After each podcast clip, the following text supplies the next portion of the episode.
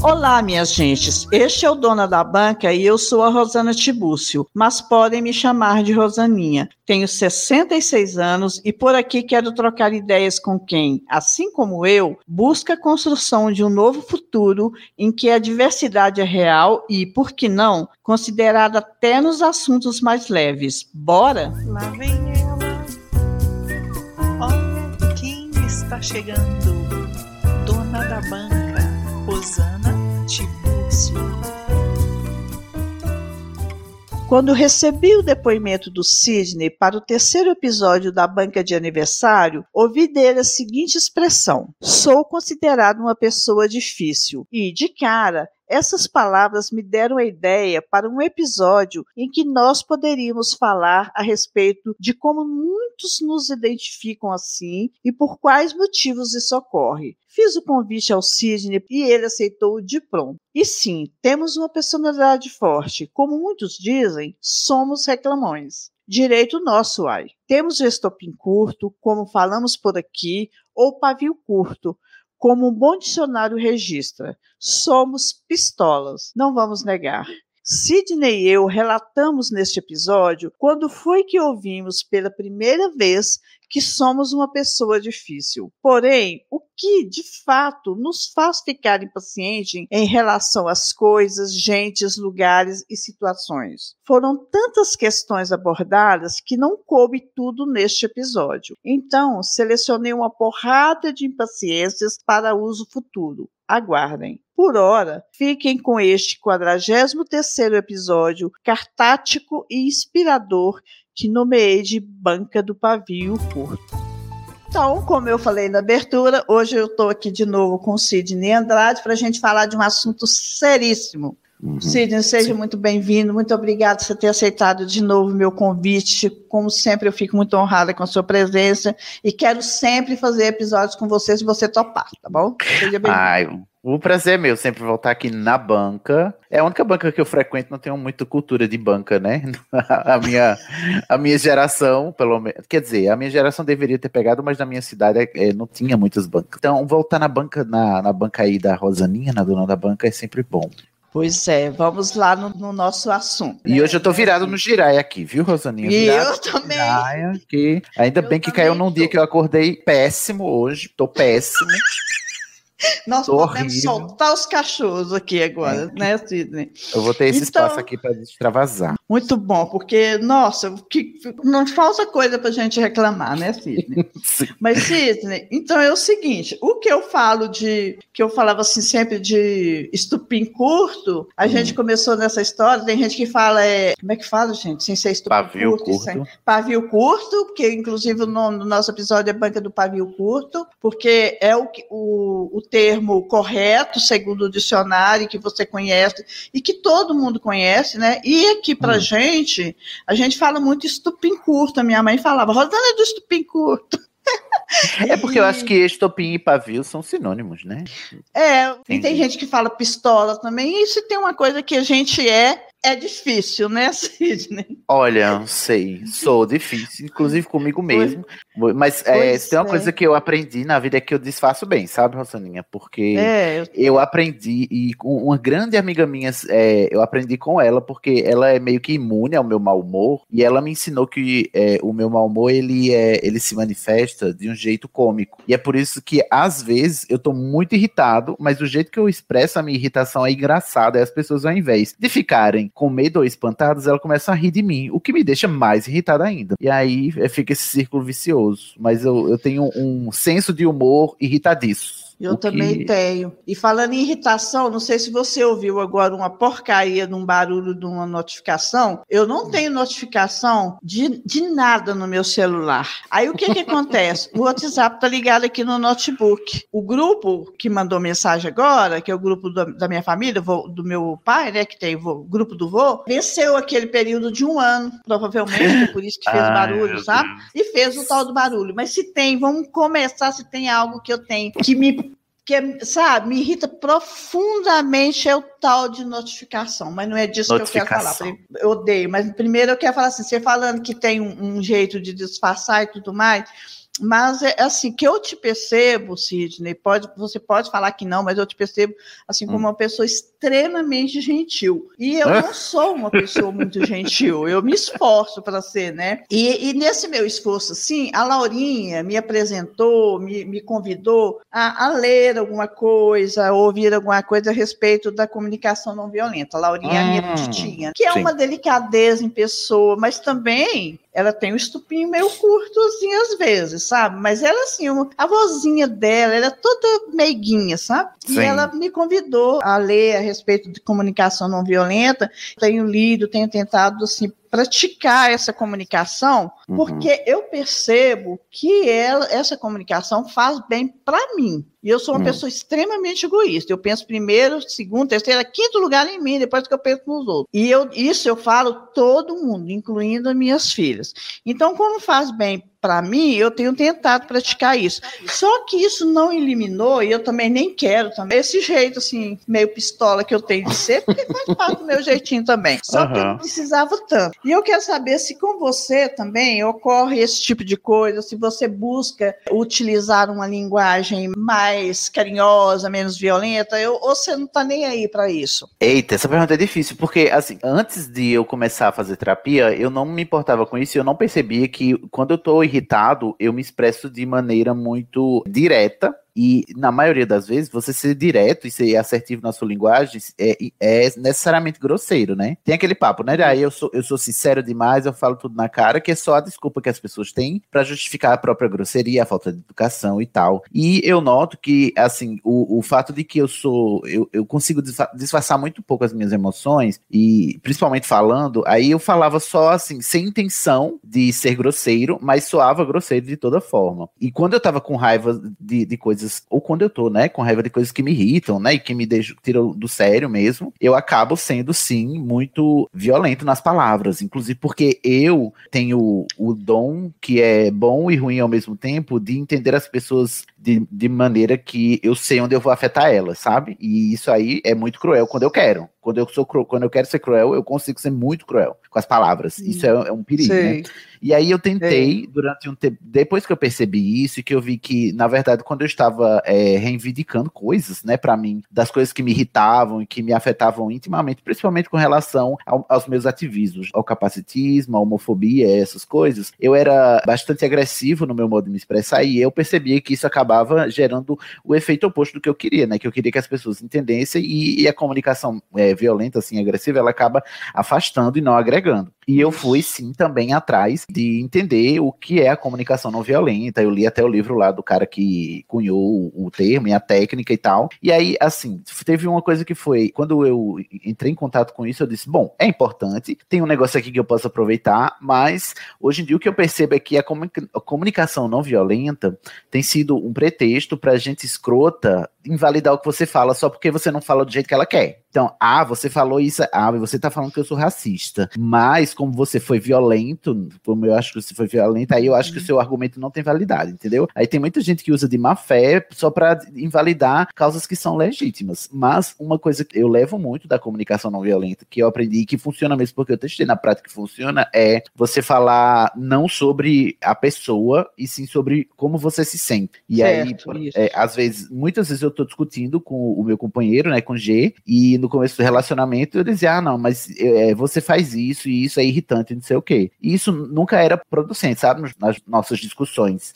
E hoje eu percebi que se eu disser, eu me sinto mal quando isso acontece é um, um, mecanismo assim, parece bobo, mas faz diferença, porque você está falando faz como diferença. você se sente, você não está acusando a pessoa. Isso é um, um, aspecto da comunicação não violenta que eu achei muito interessante. Só que o que me incomoda hoje em dia, principalmente na internet, é como a, o pessoal está instrumentalizando o conceito de comunicação não violenta para calar vozes, entendeu? É como se fosse um critério de validade da sua fala. Então, se você não fala do jeito que eu acho que deve ser, que você deve falar, então eu não vou te ouvir e aí pessoas LGBTs ou de outras minorias representadas. Já estou militando aqui, né?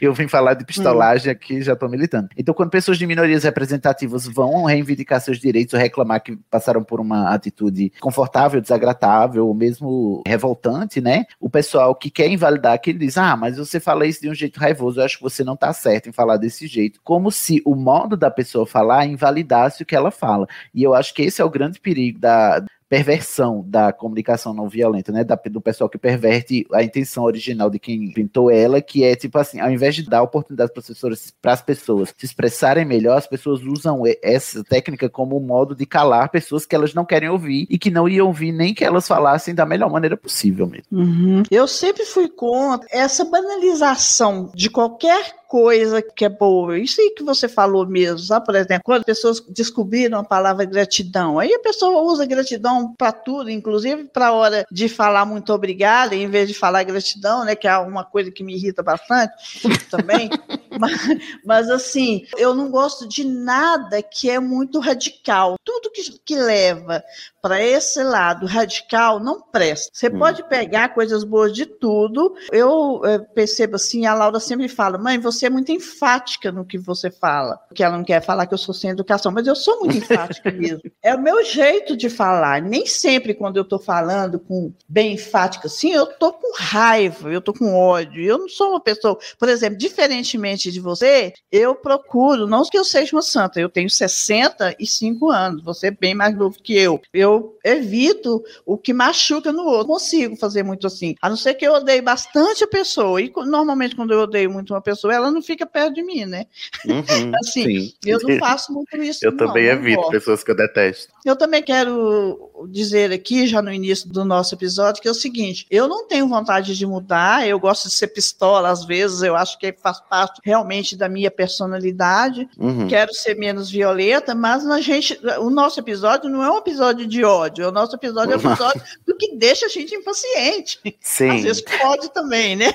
Não, e tem, tem uma diferença entre você você ser pistola e você ser grosseiro. Tem uma diferença básica que é porque tem gente que lida bem com a minha personalidade explosiva e a sua. E tem gente que não lida. Isso não quer dizer que a nossa personalidade tá errada, que só, só tem a ver com a incompatibilidade. Mas o fato de eu ser explosivo não significa dizer que eu tenho o direito de ser grosseiro, né? Nem com quem não gosta do meu jeito explosivo, nem com quem gosta do meu jeito explosivo. Certo. Então não é porque a gente se entende na nossa personalidade forte, entre aspas, né? Aí esse é. eufemismo também de pessoas grosseiras, mas não é porque a gente se identifica que eu tenho o direito de ser grosseiro com você ou você comigo. E é claro que muitas vezes, por causa dessa minha personalidade, eu ultrapasso a linha sem perceber e acabo sendo grosseiro também. Mas é, é importante a gente perceber e e saber, assim, uma das grandes lições que eu tirei quando eu entendi a comunicação não violenta, não foi nem a técnica que eu achei um saco, sabe? Um saco você ter que decorar três passos para falar uma frase com o seu amigo, sabe? Para não ser violento, é. sabe? Para você comunicar um negócio que Essa tá te afetando. Essa parte também eu pulei. Achei horrível. Isso uma sobrecarga injusta com quem está sofrendo. É uma coisa que eu aprendi lendo sobre comunicação não violenta, a, para além daqueles passos chatíssimos, mas foi o fato de que eu a, aprender sobre mim que eu vou às vezes ultrapassar certo limite que eu não sei que as pessoas têm e acabar sendo grosseiro, mas não só aprender a pedir perdão e aprender a me perdoar por ter ofendido as pessoas também, porque isso acaba acontecendo sem querer. E eu ofendo grandes é. amigos meus por causa do meu jeito explosivo e por causa do jeito como eu me expresso, muito assertivamente, sem medir as palavras, né, às vezes, e isso uhum. me prejudica na comunicação, eu acabo magoando as pessoas sem querer. Eu preciso aprender a pedir desculpa e admitir o, o, erro, porque tem gente que não admite, né? Tem gente que diz, ah, é meu jeito, eu sou assim mesmo, sincero. E isso é grosseria para mim. E em segundo lugar, é se é. perdoar, né? Se perdoar e entender que é assim, mas não precisa ser assim e ficar atento para, bom, se é, é ultrapassar um limite para essa pessoa, eu vou procurar não ultrapassar mais esse limite, por mais que isso seja da minha personalidade, porque no final das contas não interessa a sua personalidade quando a sua personalidade é uma personalidade que machuca e que invade o espaço alheio. Então, isso não é direito, né, de ninguém. Você é, ser é. uma pessoa que machuca as outras pessoas só porque. E, e, você acha que tem o direito de fazer isso porque você acha que é assim, né? Então, não, não existe esse direito de você ser grosseiro, nem de você magoar as pessoas. Porque aprender que quando você for grosseiro, por mais que seja parte da sua personalidade, você tem que pedir desculpa, porque é o educado, é o civil, né? É o civilizado e é o, o que se espera de, um, de uma pessoa minimamente decente. Eu tenho o costume de pedir desculpas, eu consigo, para mim também, sabe? E tem porque eu tenho um pensamento assim, que nós, quase todo mundo, tem dois objetivos, que é ser feliz e se compreender e compreender o mundo ao seu redor cada vez mais, melhorar isso e se compreender. Porque assim, qual o outro objetivo? Eu quero ser feliz de uma forma de hoje, que seja hoje, que seja amanhã, que seja um pedaço da noite. E acho que todo mundo procura a felicidade. Gostaria na, ser... na psicologia existe o termo para isso que é o princípio do prazer. Todo mundo então, busca, busca né? a felicidade. Mas eu quero saber Sidney, quando foi que você ouviu pela primeira vez que você era uma pessoa de, de, difícil?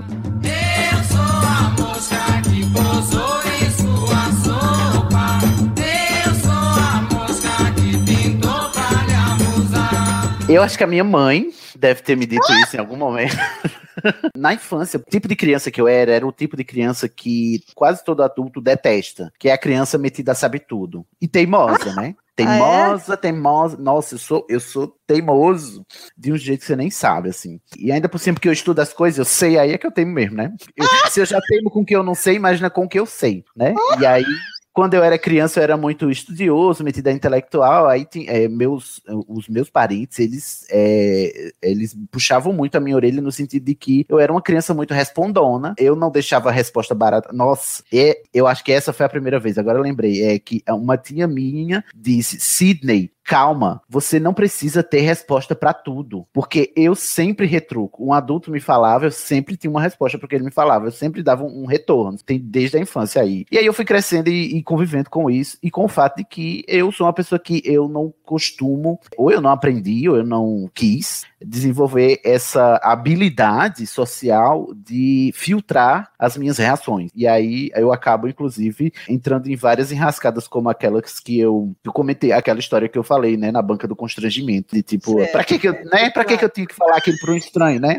Porque eu não filtro as minhas, as, as minhas, e tipo assim, tem a ver com o fato de que eu não aguento ficar calado. E se uma pessoa, não importa quem diga, eu vou retrucar. Se eu acho que eu tenho uma brecha para retrucar, eu vou retrucar. E, e isso foi sempre um, um ponto de de, resistência aí com os adultos que me, que me criaram, né, ao longo da vida, uhum. e a resistência que eu recebi para fazer amigos também, porque eu acho que é difícil você lidar com uma pessoa assim, né, que nunca fica calada, nunca, né, quer sempre é. ter a última palavra. Esse defeito horrível que eu tenho, que eu quero sempre ter a última palavra, Rosane, é um inferno. Eu não termino uma discussão enquanto eu não for o último a falar, inclusive. Eu não aguento mais, me cura disso, pelo amor de Deus. Eu sei que é feio, eu sei que é ruim, eu sei que às vezes é preciso que você escute a última palavra de outra pessoa, mas eu não consigo mais forte que eu. Você fala nem que seja assim, concordo. Concordo, é. Quando eu não consigo discordar, eu, eu termino assim, é, eu acho que você tem razão. Tipo, eu tô validando ainda a pessoa que tá certa, né? Ah, é horrível, é um saco, eu sei que isso é péssimo, é muito feio. Ah, nem Cid. Ô, Cid, né, eu, minha mãe falava muito que eu era difícil, muito. Rosana é muito difícil, muito teimosa, muito difícil. E eu sempre fui muito respondona também. A diferença entre mim e você nessa questão de, de ouvir isso a primeira vez e de se reconhecer como uma pessoa difícil, tem uma diferença pelo fato, assim, de eu, de eu ser uma mulher e muito medrosa. Eu sofria todos os bullying que você puder imaginar, muito sofrido. Uhum. E outra geração totalmente diferente, você, você quase apanhava quando você respondia uhum. seu pai e sua mãe. Eu respondia assim, nunca fui de gritar, nem com meu pai, nem com minha mãe, nem depois de, de maior, mas eu sempre respondia, eu sempre queria responder, retrucar, alguma coisa assim. E quando eu fui no internato, que eu fiquei no internato, eu era muito desse jeito. Tinha dia que eu, olha de a missa, hoje eu não vou à missa. Não tinha ninguém que me obrigava. E eu falava, ah, você vai limpar isso, vai limpar aquilo, vai limpar aquilo. Eu falei, hoje eu não limpo nada. Sabe assim? Uhum. Eu era muito, muito atrevida. Não sei nem como que eu conseguia ser tão atrevida sempre que eu era uma pessoa muito medrosa. E sempre todo mundo falava que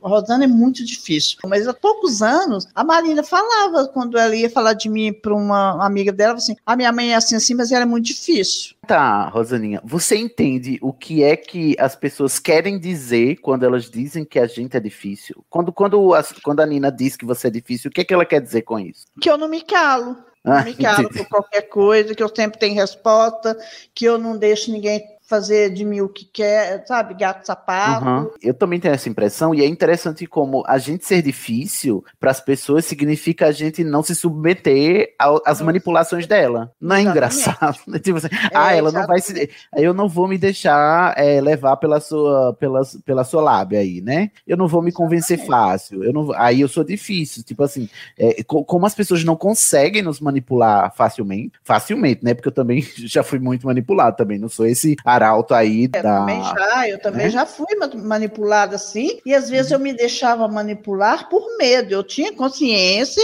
que eu estava sendo manipulada em algumas situações e por medo eu deixava. E em outras vezes eu não sabia, eu também já Quando fui. a gente baixa a guarda, né? Quando a gente baixa a guarda. É, Mas o interessante é isso. A, a sociedade em geral, pessoas difíceis são pessoas com as quais você não pode negociar. Né?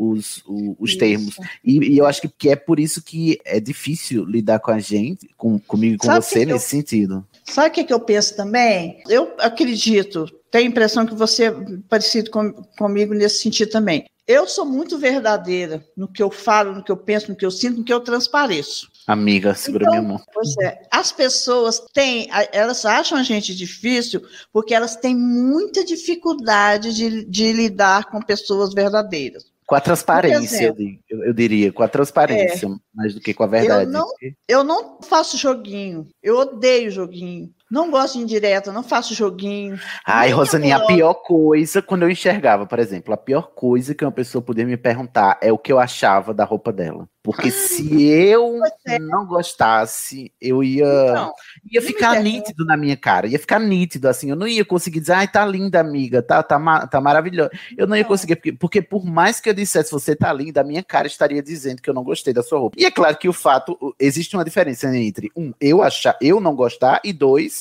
estar bom, né? Porque são valores é. diferentes, né? Mas a pessoa uhum. pergunta a minha opinião, ela quer saber a opinião, e na maioria das vezes as pessoas querem validação para as coisas que elas é, estão fazendo, e a gente faz isso também, né? E às vezes a gente só quer mesmo ouvir que, que tá bonito, por mais que seja uma mentira. Mas é, é insuportável quando você. É insuportável quando você vive com uma pessoa que não consegue nem mentir para te agradar, sabe? Só para dizer que você tá bonita, mesmo que ela não ache, mas que você tá se sentindo bonita ali, naquele momento, e era só uma, uma confirmaçãozinha. E eu acho que isso também é, é, é difícil de lidar, eu acho. Deve ser um inferno é, lidar comigo. Porque assim, eu não dou a minha opinião se a pessoa não me perguntar, não, da, da de roupa, também não. Coisas. Uma vez a Marina pintou o cabelo de azul e eu, eu nunca dominei muito as minhas meninas, não. Eu orientava no seguinte sentido: quanto menos química, melhor. Não façam chapinha, que era a minha obrigação de orientar nesse sentido. Eu sempre tive um cabelo muito uhum. bonito, uhum. é, viçoso, com balanço, eu, metida de cabelo eu era. Toda Você bonita. Foi? Isso. Aí ela pintou de azul, eu não falei nada, eu fiquei calada. Aí ela ficou me perguntando, mãe, o que, que você achou? E eu falei, Ih. virava as costas. Eu, ela foi assistindo, eu falei, Marina, é melhor você não saber.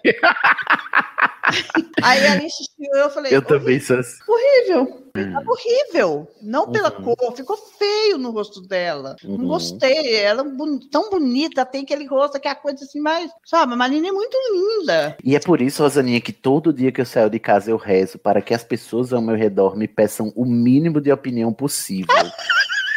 Porque se elas me pedirem, eu vou dar para mim, o pior tipo de grosseria não é nem você falar a verdade inconveniente, é você dar opinião não solicitada. Para mim, para mim é pior. É. E aí, como eu não, eu não sou esse tipo de grosseiro, eu sou um outro tipo de grosseiro, né? Eu só rezo para que a pessoa não me pergunte o que eu acho, porque enquanto não me perguntarem, eu não direi. Mas se me perguntarem, eu vou ser obrigado, porque eu não consigo me controlar. Você tem tanta preocupação que você faz até uma coisa que você não costuma fazer, que é rezar, né, Sim, eu rezo. Mas sabe o que eu penso? Eu gostaria muito de conviver comigo. Olha para você ver o tanto que eu sou metida. Uhum. Eu queria muito conviver com uma pessoa igual eu. Deve ser muito bom conviver comigo, porque na verdade, eu acho assim que eu sou muito maravilhosa de conviver. É, Tem que chegar de, de, jeito, sabe? Saber chegar. Uhum. É engraçado isso, porque a minha melhor amiga e a minha amiga de, de mais longa data, a gente é amigo há 15 anos já. E ela é justamente igual a mim nesse sentido. Fala sempre o que pensa. Tanto é que às vezes a gente tá em, sabe, em lugares em frente a amigos em comum, né, que não necessariamente são meus amigos ou dela e tal, e mas são amigos em comuns nossos, mas que não são tão íntimos, né? E a gente tá conversando, conversando e, e debatendo, e as pessoas ficam caladas, constrangidas e né, ficam constrangidas com a gente. E aí um dia, e eu nunca tinha parado para pensar por quê? Por que que quando eu tô, eu, eu tô conversando com ela, o pessoal para de debater com a gente, fica só nós dois. E aí, um dia a gente tava numa sala, trabalhava com ela, ela tinha um curso de redação, nessa época eu trabalhava, né? Lá no, no curso com ela, e a gente tava na frente do, dos nossos outros colegas de trabalho ali, né? E, e, a gente debatendo sobre um tema ali de, da redação. Ah, sei lá, essas coisas que professor de redação fica debatendo, né? Ai, não escreve por meio, venho por meio desta, errado, não sei quem. Esse negócio. É. Aí eu argumentando com ela, todo mundo de repente ficou calado. Aí uma professora de repente parou e disse assim: vocês estão brigando? E aí a gente parou assim. Não, para mim, para ela, não tava só conversando normalmente, mas para quem vê de fora, como a gente é desse jeito que não aceita a última palavra, ela também é desse jeito, ela quer ter a última palavra em tudo, e eu também, e a gente é bom amigo por isso. Então a gente continuava, e para quem tava de fora parecia uma briga, uma discussão, e a gente tava mó amarradão, assim, no, no debate e tal, e se sair abraçado, se beijando, se abraçando e tal. Era só uma quarta-feira, até porque quando a gente brigou de verdade, foram poucas, pouquíssimas vezes, aí saiu faísca. Fogo, labareda, teve até tiro de canhão, porque quando a gente brigou foi um evento climático de grandes proporções. O pessoal acha que a gente tava brigando, sendo que a gente só tava sendo a gente, né, em fato. E aí eu acho que é por isso que a gente é tão amigo até hoje, porque eu também, respondendo a sua pergunta, eu também gostaria de conviver comigo mesmo, nesse sentido. Nossa. E eu acho que eu encontrei nela esse meu espelho, né, e é por isso que a gente se dá bem até hoje. Nossa, eu amaria conviver comigo, eu falo isso sempre. Eu, eu amaria me ter como mãe. Minha mãe era muito brava, e mesmo eu sendo difícil, eu não sou brava. Eu, eu sou uma mãe que eu gostaria de ter. Eu sou muito maravilhosa como mãe. Assim, é mentira, né? E muitas vezes também, quando eu estou conversando com alguém, a Laura comenta que fala assim, parece que eu estou discutindo, sabe? Ela fala, quando Sim. você está falando, parece que você está discutindo. Mas quando eu vou contar um caso, eu mexo muito com as mãos, eu sou assim, eu não estou com raiva nem nada, é o meu jeito de falar, meu jeitinho, gente. Eu também, eu ouço isso muito, parece que eu estou discutindo. Tanto é que é. lá no Estação 21, no podcast que eu faço, né, quando eu não gosto muito de uma obra, de um filme, de um livro, aí eu meto cacete, e aí eu ganhei o, o apelido carinhoso de Agressidney, porque o pessoal ah. acha que eu sou muito agressivo, aí me chamam de agressivo. Né? Quando sai, por exemplo, a gente vai fazer um episódio sobre uma obra que eu vou apresentar o episódio, aí o povo já vem nos comentários lá no grupo dizendo: ah, vai ser ótimo ouvir o Sidney destruir a obra que eu amo por duas horas, porque eu tenho essa fama, sabe? De, de, é. de, de, dizer todos os defeitos, até das coisas que eu gosto. A gente teve. O Estação Antes era um podcast sobre Harry Potter, que era é. a, a, obra lá da J.K. Rowling. A gente ficou durante três anos só falando sobre Harry Potter. Todo episódio a gente falava sobre a obra, né? Eram, foi três anos. E, inclusive, tinha seguidor no Twitter da gente perguntando, eu não sei por que, que, que, o pessoal do Estação 21 faz, do Estação 934 na época, né, faz um podcast sobre Harry Potter, sendo que eles não gostam. Nesse dia eu respondi, olha, a gente faz há três anos, a gente tem 100 episódios, temos quase 300 horas de conteúdo sobre o tema. É impossível falar tanto tempo de uma coisa que a gente não gosta. A questão é que é. a gente também não alivia o que a gente não gosta dentro da obra, né? Gente, é. eu, por exemplo, sempre tive essa postura em todo o conteúdo que eu faço, né, na internet, e o pessoal que faz o Estação comigo e que me acompanhou do começo até hoje, eles pegam esse bonde também porque é meio que a linha editorial do Estação é que as mesmas coisas que a gente gosta, a gente procura analisar criticamente, né? E não deixar que a, a, a nossa nostalgia ou, ou, a nossa preferência ou o nosso encantamento de obras que a gente viu na infância é turve o nosso senso crítico. Eu posso perder tudo, eu só não gostaria de perder meu senso crítico, principalmente hoje em dia, né? Que a gente tem que ter muito senso crítico em, em obras aí que são muito problemáticas e tal. E aí o pessoal achava que a gente não gostava porque a gente falava mal, sabe? Sendo que a gente só estava apontando os pontos positivos e pontos negativos, ao contrário da maioria das coisas que o pessoal faz na internet e na vida como um todo, que é essa, sabe, é quase que uma ditadura da positividade, que você só pode falar do que gosta. Você não é. pode falar do que você não gosta e que você está sendo negativo, você está sendo, sei lá, sabe, é, é ruim falar do, do, do, que você não gosta, você só pode falar do que gosta. E eu, eu detesto isso. Eu gosto de falar do que eu gosto e do que eu não gosto, e sobretudo eu gosto de frisar o que eu não gosto nas coisas que eu gosto, porque isso para mim porque isso para mim, Rosaninha, isso acentua ainda mais o valor que aquela obra tem para mim, porque eu consigo gostar dela apesar dos defeitos que eu percebo nela. Entendi. Eu acho que a gente não pode fazer esse tipo de coisa com pessoas, né? Que as pessoas nunca vão agradar a gente 100%. Ninguém vai mudar para agradar a gente. Sim, então, claro, por exemplo, claro. aquele negócio de falar, eu gosto fulano, mas eu tenho um ódio desse mas. é, é, o recorte é claro aqui, eu estou falando sobre coisas, não sobre É pessoas. isso que eu estou te falando, sobre coisa diferente. Agora, hum. tem gente que tem mania de fazer isso aí, que está criticando o que vocês fazem, com pessoas, com, exatamente o que fizeram com vocês. Gostam de vocês até certo ponto. A hora que vocês começaram a falar mal da obra, eu já não gosto. Aí, então, aí, aí, fizeram com você, o que estão criticando, não é? é, é Enfim, a hipocrisia. Mas, gente, não tem paciência. E falando na falta de paciência, nós hum. vamos passar para as categorias, porque. Nossa, a gente foi bem filosófico, né? Perdi Aí eu, até... é, eu fiz umas categorias aqui que eu gosto de categorizar. A primeira categoria é de coisas. Berro pelo aterro, pelo desterro, berro por seu berro, pelo seu erro. Você ganhe, que você me apanhe. Sou o seu bezerro gritando mamãe. Esse papo meu tá qualquer coisa e você tá pra lá de terra. Qualquer coisa você já então, tá assim, primeira coisa é sobre bebida. O que que te deixa assim, pavio curto em relação à bebida, assim? Bêbado chato, gente que bêbada chata. Ah, né? Aquele chato. bêbado inconveniente.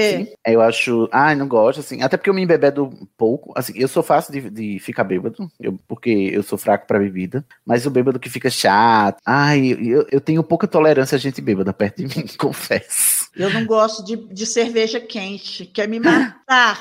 Eu falo que assim, eu falo que é mesmo que pegar um espeto de churrasco quente, me enfiar no meu fiofó, eu fico Se alguém me oferecer uma cerveja vier com cerveja quente, nossa, além do bêbado, bêbado também, que não, ninguém gosta, eu acho a coisa mais chata. Não consigo nem achar muita graça em bêbado, sabe? Não gosto da tal de cerveja quente, não gosto de café frio, falando em bebida. Café assim, frio, sabe? ai, é uma tristeza, Nossa. né? A xícara de café Nossa. frio, assim, dá uma depressão, né, Rosaninha? Não assim, me dá parece- café frio, gente. E eu gosto, assim, por exemplo, quando eu tô bebendo mais cerveja, mais alguma coisa, eu gosto de trocar de copo. Não gosto Hum. de copo sujo de muito tempo, sabe? Entendi. Nossa, eu nunca parei pra pensar nisso.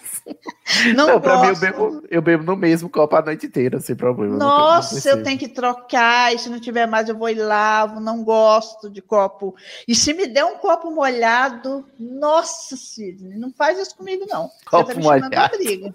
Você me entregar um copo, sabe aqueles copos chacoalhados, que a pessoa dá uma chacoalhada nele assim, café em copo americano, eu odeio. Nossa, Não gosto, Eu- eu-. Ah, eu não não, ligo. tem um O que eu não ligo de meu, tem um sobrinho meu que de vez em quando ele fala assim, pega uma foto de alguém tomando café em copo e fala, tia, pensei em você, só pra irritar.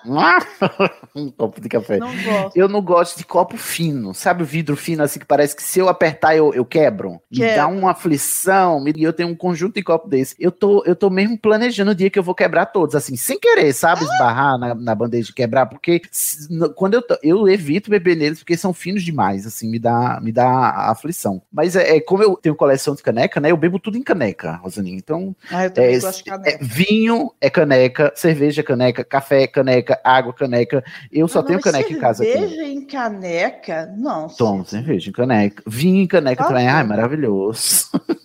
Por favor, tá Cid. Mas eu, quando você vier aqui em casa, eu deixo você tomar cerveja na caneca, tá? Ai, que lindo. Aí, a outra coisa é o celular que eu coloquei, que eu odeio notificação, inclusive, que celular. Hoje em dia, até que tem algumas opções no sistema, né, para você evitar notificações. Mas se você quer ver uma coisa que me tira do sério, é bem probleminha, assim, de classe média, tá, gente? Classe média sofre. Mas eu não posso silenciar as notificações do iFood, do contrário, eu não sei quando a comida tá vindo, quando eu pedir. Mas o iFood me manda notificação a cada duas horas de, de cupom. E eu não aguento. Toda vez que chega uma, uma notificação nova do iFood, eu fico para não viver. Eu fico dizendo que inferno, eles me obrigam a receber essa notificação, porque eu não posso silenciar notificações. E quando eu fizer Ah. o pedido. E eu- o que me irrita mais é eu não poder silenciar, sabe? Porque no- nos grupos Entendi. do WhatsApp, eu silencio tudo. É, Você me colocou num grupo, tenha certeza que na hora que eu entrei, eu botei silenciar para sempre, no mesmo momento, antes de ver a conversa. Tudo! é silenciado. Às vezes eu comento assim, eu vejo que a pessoa faz uma cara assim meio triste, eu falei, vou te provar, até minhas filhas são silenciadas. Eu todo mundo, todo todas as pessoas. Silencio o arquivo todo. Agora tem uma coisa que eu não gosto, e você usa, Cisne, é a hum. tal da pessoa que não usa azul. Não usa azul? Eu, aquele azulzinho lá que marca ah, quando a tá pessoa leu. Sim. sabe o que, que eu percebo naquilo?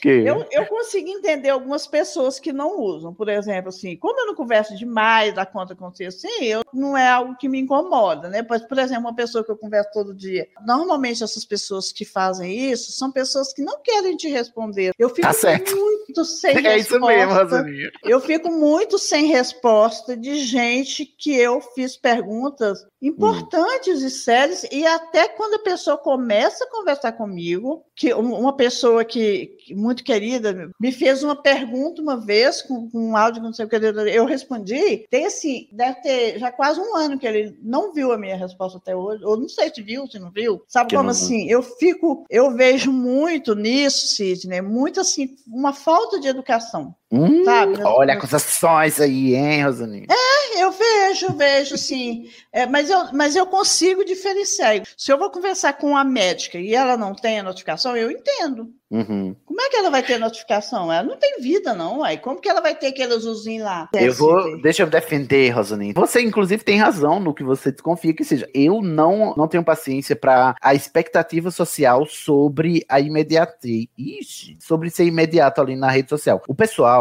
via de regra, quer que tudo seja automático, que todo mundo tenha o esteja no, no tempo dela. E eu lido muito mal com expectativas de outras pessoas. Eu já tenho que lidar com as minhas expectativas, eu não tenho tempo nem, pra, nem saúde mental para lidar com as expectativas dos outros. E existe muito essa pressão de tipo assim, você tá no WhatsApp ou em qualquer rede social que você vê que, que marcou, aí a pessoa já, já espera de você uma resposta imediata. E eu tirei as notificações. Eu não sou uma pessoa muito solicitada é, profissionalmente, né? Como você fala aí na sua exceção. Embora eu seja muito solicitado em vários grupos dos conteúdos que eu produzo, né? Na, na internet uhum. e tal. Então, só do Estação, eu tenho cinco grupos, só de, da organização do Estação. E aí eu tiro, mas é porque eu me dou o direito de responder no meu tempo, não no tempo de quem tá me mandando. E aí, se eu vejo que é urgente, né, é claro que eu não sou é, irresponsável, né? Mas se é uma coisa assim que pode esperar e que eu não tô, não tô no clima de responder naquela hora, eu, eu não gostaria de ver que a, a pessoa visualizou que eu visualizei, sabe? Inclusive, uhum. isso para mim é tão sério que eu, eu me incomodo até com o fato de que o WhatsApp diz que eu tô online, porque eu gostaria que nem isso mostrasse, entendeu?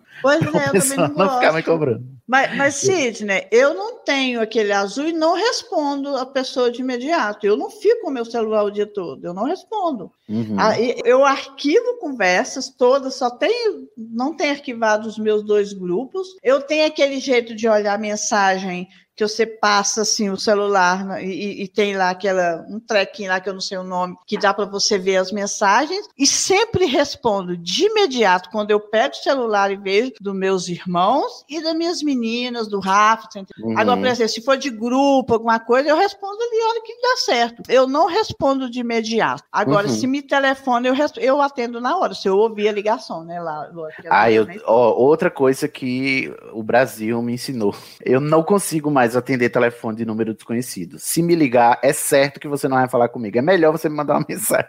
Porque ah, eu não atendo. Número. Eu não, número desconhecido eu não atendo de jeito nenhum, eu tenho fobia, porque uma tal de Vanilza ficou devendo no supermercado extra e nunca pagou e até hoje estão me cobrando. Vanilza pagar a dívida dela no, ah, é? meu telefone. Aí eu, eu, eu, se falar telemarketing e tal, então só, só... 012, alguma coisa assim, eu não atende, já bloqueio, eu tenho um monte. Mas assim, quando a minha irmã, né, por exemplo, hoje a minha, minha irmã me ligou, a hora que ela me ligou que eu atendi, ela falou, posso falar? Eu falei, não, a hora que você quiser, você me telefona a hora que você quiser. Tô sempre uhum. para minha família, sabe? A hora que quiser. A gente tem um pai idoso, né? Tá todo mundo já idoso, não pode ficar dando, se dando ao luxo de negar a ligação de irmãos. Eu não, eu não nego. Então eu atendo todas. Tem isso de perguntar, não. Se eu estiver ocupado, eu te falo. Você tá sempre aqui, não tem que. Porque ela sabe que eu não fico grudada no celular. Ele fica ali perto de mim para eu ouvir a ligação, né? Que se por acaso alguém me ligar, eu fico duas, duas horas e meia sem olhar. Não sei se você se recorda, mas de vez em quando eu eu demoro te responder. Uhum. Porque eu não tô vendo na hora, sabe? Eu não vejo, não. Mas não, eu acho que é uma atitude que, que eu acho que é saudável com relação a isso, que é você não esperar que a pessoa esteja à sua disposição na hora que você tá não, tá lá, é. né? Porque eu o mensageiro é instantâneo, pessoas... mas ele não é, mas ele não, não é sincrônico, não, gente. Ah, e o um negócio que me tira do sério, Rosaninha. Lembrei. Ah. Pessoas que chegam no WhatsApp, você não tá numa conversa com ela, mas a pessoa chega, oi, bom dia, tudo bem? Interrogação. E não fala mais nada, espera eu responder ah, se tá tudo bem. Isso também, eu ia falar isso. Meu Deus, que inferno na minha vida. Eu, é, uma Nossa. pessoa me perguntar se, tem, se tá tudo bem e não diz o que, que ela quer conversar comigo. Fale o que você quer conversar comigo, pelo amor de Deus, não espere. Porque aí eu faço. E aí eu sou essa pessoa, né? Brilhante, né? Essa pessoa, esse raiozinho de sol, uhum. simpatia e beleza. Que quando, quando isso acontece, aí é que eu não respondo mesmo. Eu quero, aí eu fico dizendo, é mesmo? Você tá esperando eu, pergun eu responder se tá tudo bem para mim? Eu não respondo também, não. Se a pessoa falar boa noite, igual semana passada, ou duas semanas, uma pretensa é, cliente minha, sei lá, deu boa noite, não falou nada, eu não respondi. A minha amiga falou assim: eu indiquei você para fulano de tal, Diz ela que você não respondeu. Eu falei, não respondi, não. Ela falou boa noite só. ela falou boa noite. Quem é? Não sei quem aí é, exatamente. Eu, aí ela estava me perguntando de novo, eu colei a conversa com essa minha amiga, eu joguei ela para ela, falei, olha, eu não te respondi porque você não falou quem é, não falou o que, que você quer. E aí ela virou assim, negócio de serviço. Eu falei, favor, me manda e-mail. Aí eu dei o e-mail ela, posso te ligar? Ixi. Eu falei, agora? Pode. Uma hora e meia depois, ela falou assim, é, agora. Ah, Sabe, meu assim, Deus. Como é que eu vou conversar com a pessoa? É, e a pessoa quer que você esteja no tempo dela, mas nela não, não tá no seu tempo, né? Não faz questão nenhuma de estar no seu tempo. Eu não continuei a conversa, assim, aquelas mensagens encaminhadas para um monte de gente. Olha, Sidney, normalmente eu não respondo, eu apago na hora, eu não leio. Eu se tiver, tiver escrito lá assim, Rosana, você tá, vai ganhar um milhão se você chegar ao final dessa mensagem, eu perdi um milhão, porque eu perdi. não leio, odeio não, simplesmente. Isso quando é porque o pessoal quando manda corrente escrita, mas a maioria das correntes é imagem. E aí chegou uma imagem para mim que eu não sei o que, que é, ninguém não se dá nem o trabalho de, de, de escrever para mim, e as pessoas que têm o meu contato sabem que eu sou cego, sabe, Rosana? Não é um segredo. Não, né? eu entendo. Aí pra você ter uma noção, minha mãe faz isso todo santo dia, Rosaninha. Ela Sério? me manda uma mensagem de bom dia. Ai, que maldade. Aí eu digo, não é possível que eu vou ter que romper com a minha mãe, porque ela me manda mensagem, imagem todo dia. Como eu não posso cancelar a minha mãe, né? Afinal de contas, ela é a minha hum. mãe, e eu amo muito ela. Aí eu já aprendi que toda mensagem da minha mãe que chega por volta entre 7 e 9 da manhã, eu posso ignorar, porque eu já sei que é uma imagem de uma oração, uma Ave Maria, um Pai Nosso, Deus gosta muito de você, Deus te ama e te salvar. E aí, mas é sempre uma imagem então eu, eu só desconsidero mesmo. Ela manda para todo mundo, provavelmente. É, porque manda para todo odeio, mundo. Odeio, odeio. Não, não me bota, eu não sou todo mundo. Eu odeio eu aquele negócio dia das mulheres, sabe? Assim, para, não, eu não sou todo mundo. Uma florzinha para você, dia da mulher. Outra coisa que eu não gosto de celular, quem atende celular perto de mim, detesto. Nossa, que específico, Nossa. eu nunca parei pra pensar. Como eu não gosto... pode a pessoa pessoa atender perto de mim e falar alto no celular. Ah, isso aqui me incomoda. Quem fala alto no Nossa. celular. Detesto. Meu pai faz isso o tempo inteiro. Quando ele, Nossa. inclusive, ele tem que ir para longe, que, que ele grita. Parece que ele, que ele quer falar que, é que a pessoa usa é, ele no grito, sabe? Não pelo celular. Eu fico assim, ué, gente, que que tá Agora teve um dia que eu presenciei uma briga, uma discussão nos Correios, a mulher xingando o cara, e quando ela saiu, eu quase fui atrás dela. e falei para ela assim: agora, seu filho da puta, você fica aqui, você fica aqui, que eu quero ver o final. Ai, é. Que eu quero ouvir o final dessa discussão, porque eu fiquei acompanhando essa merda. Eu quero ver. Não vai embora, não. Menino, eu tenho uma crise de riso, porque eu me via chegar na mulher e obrigando a mulher a ficar perto de mim. Uh, fofoca pela metade quase mata a fofoqueira. Ai, meu Deus. Oh, coisa também que me irrita com relação ah, a isso é gente que escuta áudio do WhatsApp sem ser no fone de ouvido ou no ouvido, escuta assim alto para todo mundo ouvir. Eu fico, Nossa, gente, eu você não tem o menor senso de privacidade mesmo, né? Nem para as pessoas que você. Nossa, eu fico assim. Nossa. Eu fico com vergonha porque eu não devia estar tá ouvindo essa mensagem. Ela é para você, não é para mim. É, não quero saber. Minha sorte é você, a sua. Eu falo, a sua sorte é que eu sou surda, né? Não tô obrigada. Eu saio de perto, não tem paciência, não. Até ficar. A única vez que eu fiquei curiosa foi com a briga dessa mulher lá no Essa aí. Mas aí é porque era uma narrativa, né? Todo mundo que gosta é, narrativa. Ainda mais numa bom. fila que você tem que se distrair, né? Isso. Não, agora nós vamos falar de gente. Sai pra lá, se manca, vê se me esquece. Não aguento mais, já tô com estresse.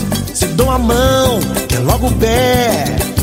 Isso me aborrecia. Sai pra lá, bicão, sai pra lá, mané vê se desaparece. Nós vamos começar com uma sugestão sua, que é sobre atendimento. Ah. Eu tenho uma coisa que eu odeio em atendimento, é a pessoa quando ela fica atrás de mim numa loja.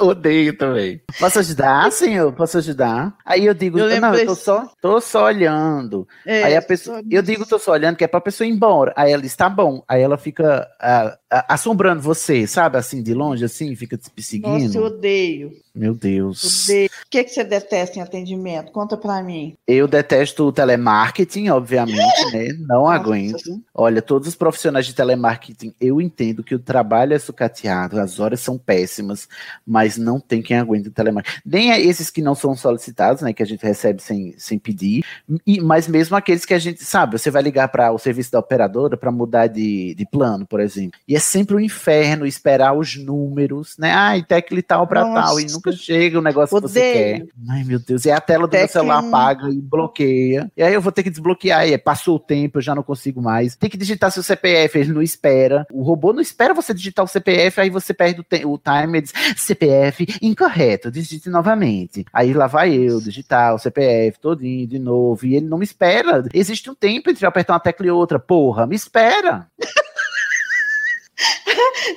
Eu, eu odeio esses negócios de diz que um para não sei o quê, diz que do... nossa. E quem oferece, chega, liga oferecendo, liga oferecendo cartão. Nossa. Esses dias alguém ligou oferecendo cartão e disse: Olha, eu não tenho nenhum cartão. Aí a, a pessoa pergunta: Por que, senhor? E aí eu disse: Porque é contra a minha religião. Eu sou numa religião muito restritiva que a gente é proibido de ter cartão de crédito. Ela, ok, obrigado, boa noite. Desligou. Ah, e outro dia eu tava tão sem paciência, Rosani, foi assim, era sábado de tarde, eu trabalhei a semana inteira e tava trabalhando no sábado porque tinha uma, uma pendência que eu tinha deixado, né? Que eu tinha que trabalhar no sábado. E assim, você quer me ver fora do sério, é eu ter que fazer trabalho no fim de semana. Eu não, porque eu Nossa, sou servidor público, eu tenho um horáriozinho certinho, né? E eu tô acostumado, e eu sou, eu não vou dizer mal acostumado, que é bem acostumado, porque esse é o direito de todo trabalhador, né? Ter horas, horas de trabalho dignas, né? E aí chega no sábado, sábado, que é minha folga, eu tenho que fazer, assim, geralmente é porque eu deixei pra lá, né? Aí eu fico irritado. Aí chegou uma, uma atendente me oferecendo cartão, já era a quinta vez que tava me ligando, e eu disse, não é possível, vai ligar o dia inteiro sem eu atender. Aí eu atendi finalmente, aí ela disse, olha, a gente tá lhe oferecendo esse cartão, não sei o quê. Isso era três horas da tarde de um sábado, filho da puta, sabe? Aquele sábado que não passa nunca, e que você sabe que no dia seguinte é domingo, que é outro dia desgraçado, né? Que não acaba nunca, ah! que vem a segunda logo depois. Eu fiquei ouvindo assim, ela falar, ela falar, ela, e ela ela não acabava nunca.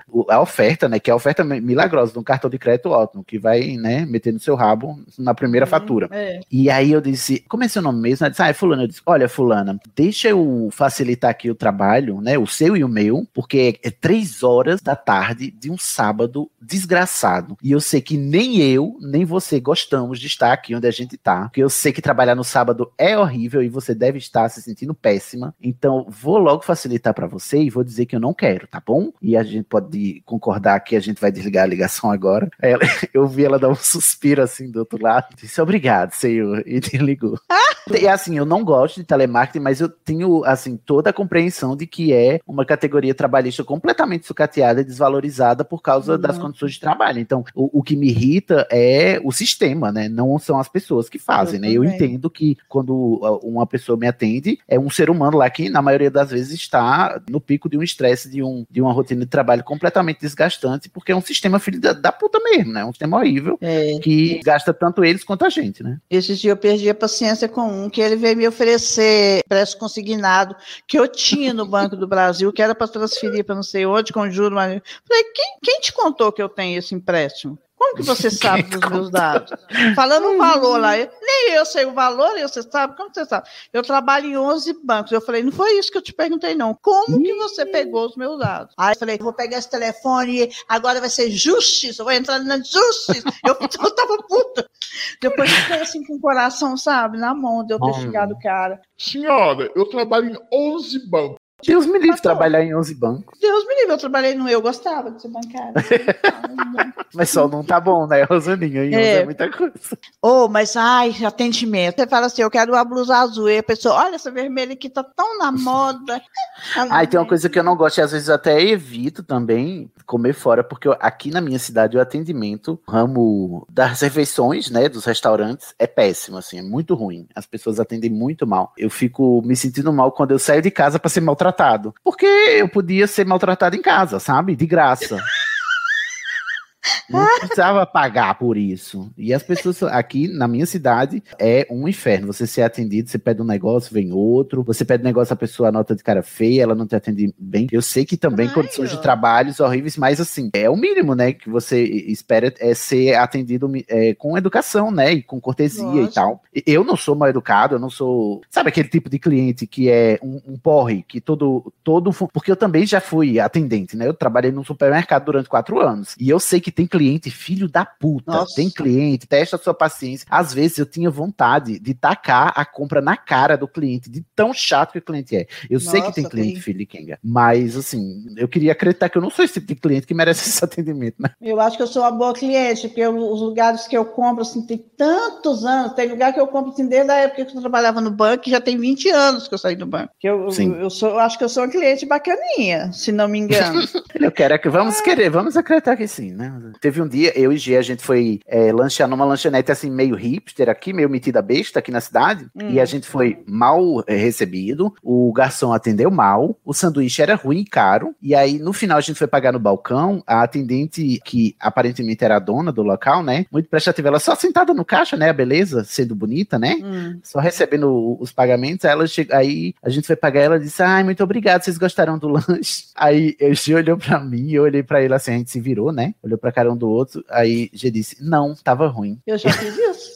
e a pessoa ficou, ai, tá bom, volte sempre. E tipo assim, o lanche era ruim, caro. Um misto quente por 15 reais. Ai, vai tomar banho. Eu fiz isso uma vez, tava inaugurando um negócio aqui, tinha pão de queijo, não sei o que lá, eu, mas a Nelma, minha irmã, fomos lá. Aí o cara perguntou, eu falei, nossa, eu não gostei, você me desculpa, eu não dei conta de comer o pão de queijo, olha lá, o resto que ficou lá no, no, no prato. Muito, não gostei. Todo mundo gosta, tá elogiando Falei, ah, eu não sou todo mundo. Ixi, ainda retrocou, foi. Eu não, não ia falar, ele me perguntou, eu falei, você tá perguntando? É Sabe aquela história? Você tá me perguntando? Não gostei. Olha, a melhor lição que uma pessoa vai aprender convivendo comigo é que você só deve perguntar uma coisa que você esteja preparado para ouvir qualquer resposta. Isso. Porque se você perguntar, eu vou responder. E uma coisa que me deixa mais irritado e triste é quando você pede uma comida, seja no restaurante ou seja em delivery, e a comida é ruim. Olha, tem coisa que me deixa mais revoltado do que pagar por uma comida ruim? Não tem. Não, gente, atendimento, nós, Sidney e Rosana, nós merecemos um bom atendimento, né? Somos clientes VIPs. VIPs. Nós merecemos um bom atendimento. Agora vamos para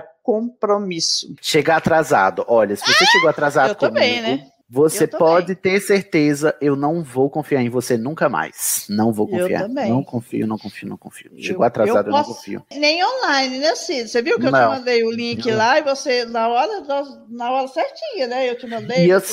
Nossa, para mim, pontualidade é um negócio tão importante, tão importante que, porque eu sofro de ansiedade, é, se eu marco um compromisso, eu já tô preparado e pronto meia hora antes, assim, online, também. né?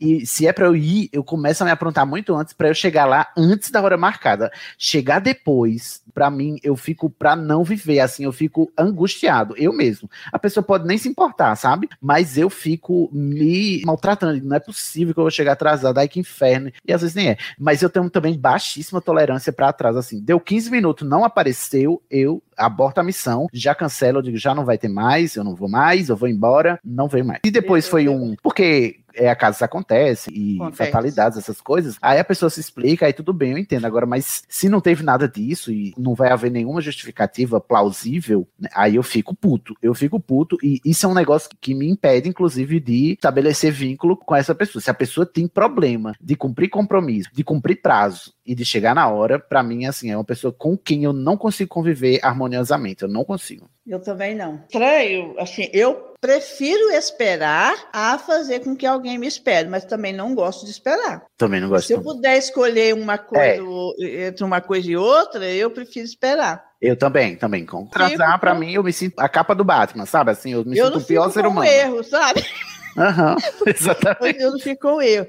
E sabe o que, é que eu acho mais interessante aqui na minha casa? Assim, eu, o que, é que eu vou falar na minha casa? Eu vou até incluir o meu ex-marido, né? Que é a família que eu, que eu construí. Ele, nem eu, nem as minhas meninas nunca fomos de demorar, de atrasar em compromisso, de ninguém ficar esperando a gente. Na época que eu tinha os namoradinhos da vida, o namoradinho não me esperava. É de família também. Isso eu aprendi com a minha mãe também, que a minha mãe parece que é um pouco ansiosa nesse sentido. Mas eu vou até refazer o que eu digo, que é assim, se a pessoa se atrasa ou não cumpre, né, com os prazos, não é que eu não vou confiar nela para nada, mas pode ter certeza que eu não conto com essa pessoa para nada. Assim, eu não. Se você se você atrasa, se você é, não, não vai no compromisso na hora, eu não conto com você para as coisas. Então pode, pode, eu posso até conviver com você, mas saiba que eu estou é, desconsiderando você no rolê, porque se você vir ou não, para mim não vai fazer diferença, porque eu sei que você não não, não, não, não chega na hora, não, não tá preocupado com isso. E, e... Tenho sentido na pele muito essa coisa de gente que não cumpre compromisso comigo, de coisa à toa, sabe? Por exemplo, gente que ficou de mandar uma foto para mim e falou: hoje eu te mando até tantas horas. Eita, essa foi direto para mim, foi, Rosaninha? Não, você não, ué.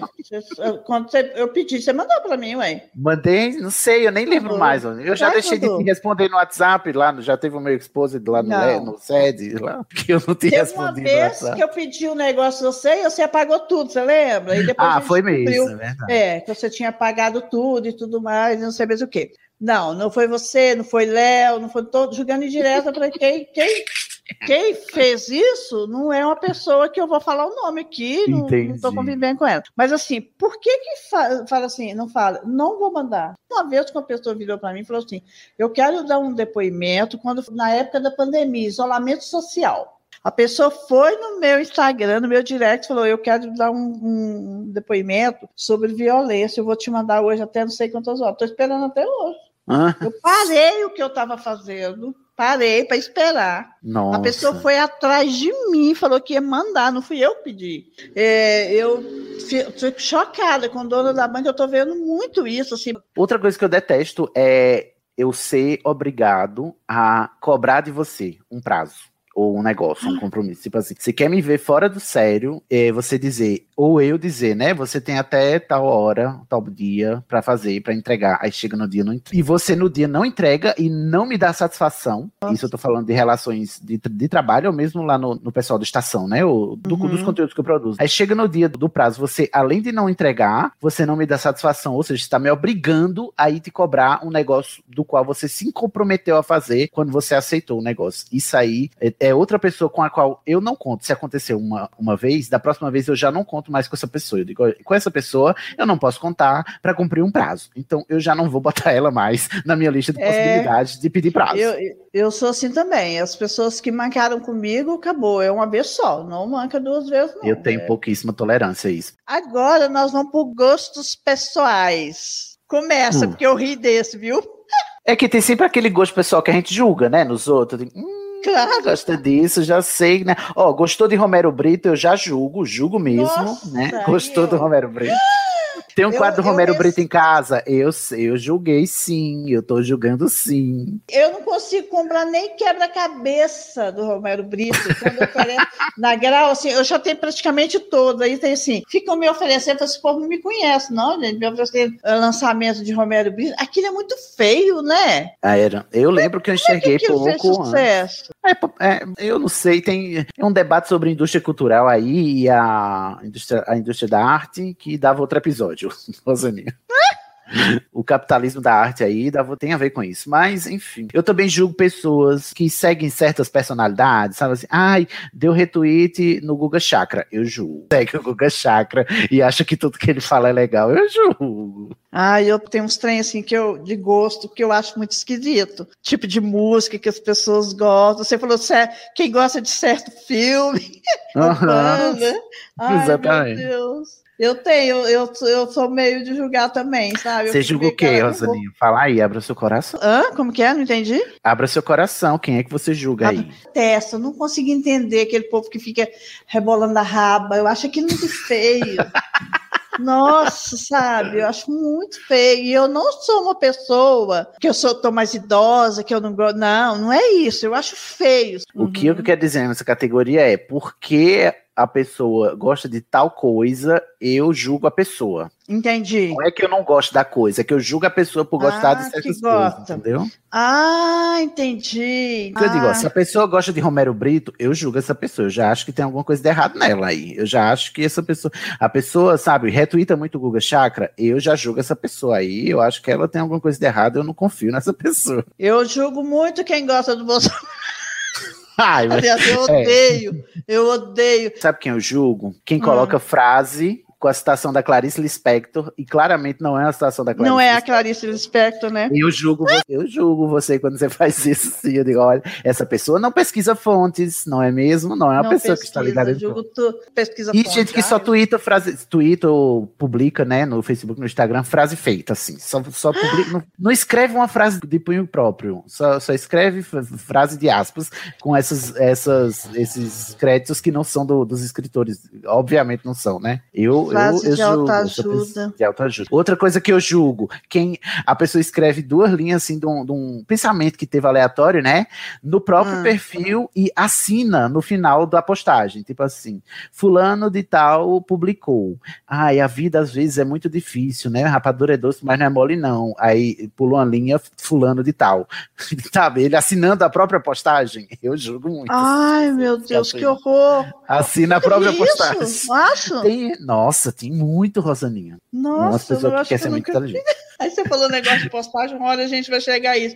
E, gente, que a Laura até comentou isso num episódio, do, acho que do Guaraná com Canudinho, que nós fizemos esses de ouvir. Eu ri tanto, adoro aquele episódio do Banca dos Guaranetes, sabe? Ela falando assim, que não aguenta gente que faz assim, sem legenda.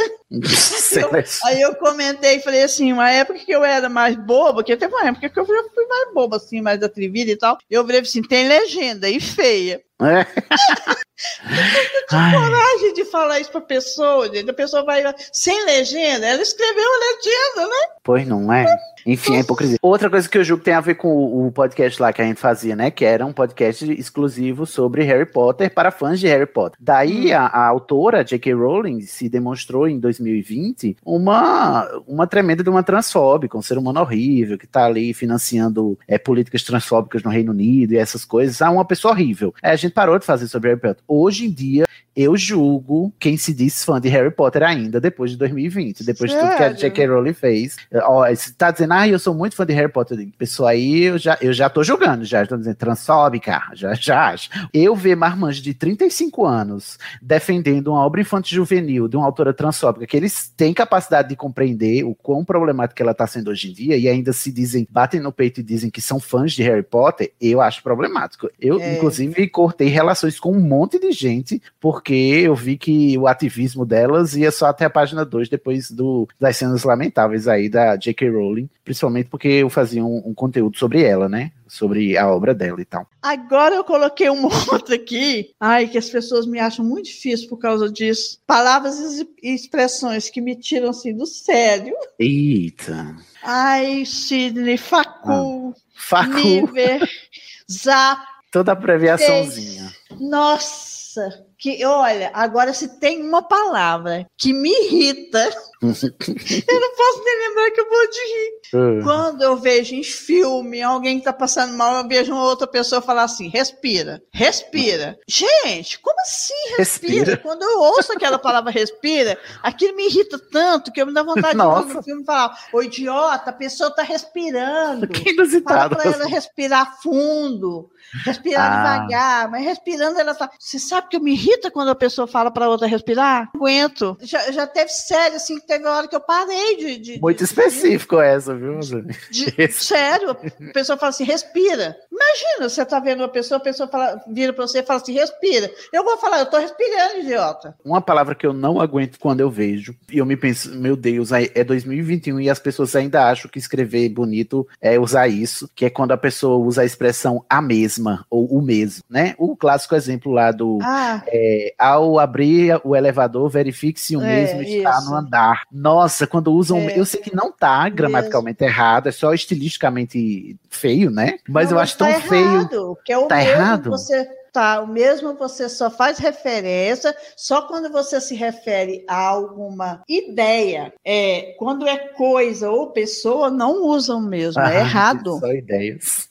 É eu, errado. Não, eu não consigo. Não consigo. Eu, eu para mim, o texto pode ser o mais sério possível. Eu já descarto, eu já não levo mais a sério o texto. E outra coisa que me incomoda, e é picuinha, mas me incomoda, é quando o pessoal usa onde no lugar de em que e no qual, em né? Que? Nossa, Ai, é, o que eu mais, é o que eu mais corrijo, ó. Onde é lugar, espaço físico. De vez em quando eu explico assim, você sapateia na ideia? Não sapateia. a ideia é onde eu... Isso, e ouço muito, muito podcast, você quer me ver aflito, é o host dizer, hoje o podcast vai falar do tema tal, onde a gente vai abordar.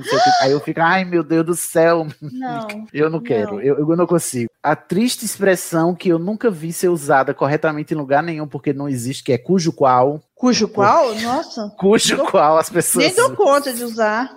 Cujo qual nem, nem precisa. Nem não existe, existe nenhuma. Né? Não existe, as pessoas usam cujo qual. Não precisa usar cujo qual em nada, em lugar nenhum. E outra coisa que é. eu já reparei em algumas pessoas que têm esse vício, eu fico muito encafifado, assim, como é que as pessoas confundem isso? Existe a preposição do entanto, que é mais, hum, porém, contudo, no entanto, né? Mas tem é. gente que vai falar: olha, isso aqui é assim e aconteceu isso, tanto que, sabe, para enfatizar, tanto que depois Sei, disso a pessoa morreu. Ela comeu, uhum. né? E tanto que depois disso ela morreu. Aí algumas pessoas falam, a pessoa fez isso, fez isso, no entanto que a pessoa morreu para enfatizar, ao invés de dizer, usar no entanto, ao invés de dizer tanto que. Outra coisa que me dá muita aflição e é muito comum na internet é o pessoal usando anglicismo sem precisar, sendo que a gente tem palavras em português, nessa, sabe? O pessoal diz, ah, eu vou ali atender uma call, sendo que podia dizer, Ai, vou ali atender a chamada sabe? Eu odeio. Eu não sei se é porque eu não sei falar inglês, mas eu tenho tanta, mas eu acho que não, porque eu sigo a Amanda Pessoa no Instagram, ela é professora de português, e ela é embirrada. O sobre, a Amanda tá com ódio dos últimos tempos agora, é do tal do sobre, que eu também tomei ódio. Ah, sobre. Eu não quero falar sobre, termina Termina a frase, a frase né? com preposição, gente. Pelo ela amor de Deus, morrer. isso não existe. Aí hoje o episódio, é, a gente vai falar, é, essa coisa da, que a gente vai falar de, ou que a gente vai falar sobre, e termina sobre. na preposição. Nem em inglês é certo, é gramaticalmente errado até em inglês. O pessoal é. em língua inglesa também corrige isso, porque é gramaticalmente errado. E o pessoal pegou até o, o erro, importou até o erro gramatical, a gente importa. Todo mundo fala sobre agora, tá uma merda. E aquele negócio é sobre isso? É sobre isso. Ódio, que até Essa é sobre isso. Mas isso aí é meme, né? Mas mesmo é assim, meme. eu tenho uma mas é porque o meme tá no fato de que a gente traduz expressões idiomáticas do português ao pé da letra, é, né? Isso, é. isso é sobre isso, né?